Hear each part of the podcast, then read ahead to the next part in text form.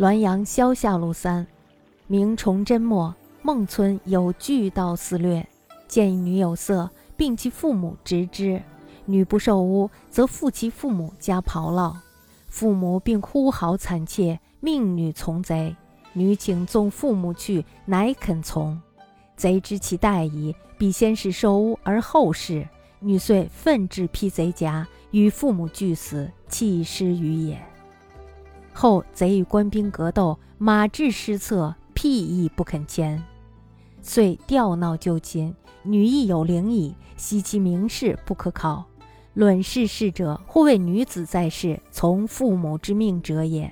父母命其从贼矣，成一己之名，做事父母之残酷，女似过然。或谓命有治乱，从贼不可与许嫁比。父母命为昌，亦为娼乎？女四无罪。先姚安公曰：“此事与郭六正相反，而于心终不可确信。不是马干，未为不知畏也。”明崇祯年末，孟村有大盗疯狂抢掠，盗贼见一个女的长得非常的漂亮，于是呢就连同她的父母一起抓了起来。女子誓死不肯从贼受辱。盗贼呢，就捆绑了他的父母，用烧红的烙铁烫。父母疼得惨叫，让女儿依从了大盗。女儿说：“先放了父母，才肯依从。”大盗知道这个女子呢是在骗自己，一定要他先依从后再肯放他的父母。于是呢，女子奋力地冲过去，猛抽了大盗一个耳光，结果呢，和父母一起被大盗杀死了，而且弃尸荒野。后来呢，大盗与官兵格斗，马跑到女子的尸体旁时，后退着不肯前进。大盗呢，终于陷进了泥潭，被活捉了。是这个女子的魂魄显灵了，可惜呢，已经无从考知她的姓名。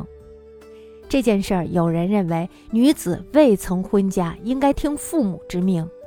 父母让他依从大道，他却为了成全自己的名节，坐视父母惨遭酷刑。这似乎是太狠心了。有人认为父母之命是有理智的，也有糊涂的。从贼不能与出嫁相提并论。如果父母叫女儿去做娼妓，难道也要听从他的命令去做娼妓吗？这个女子似乎没有任何罪过。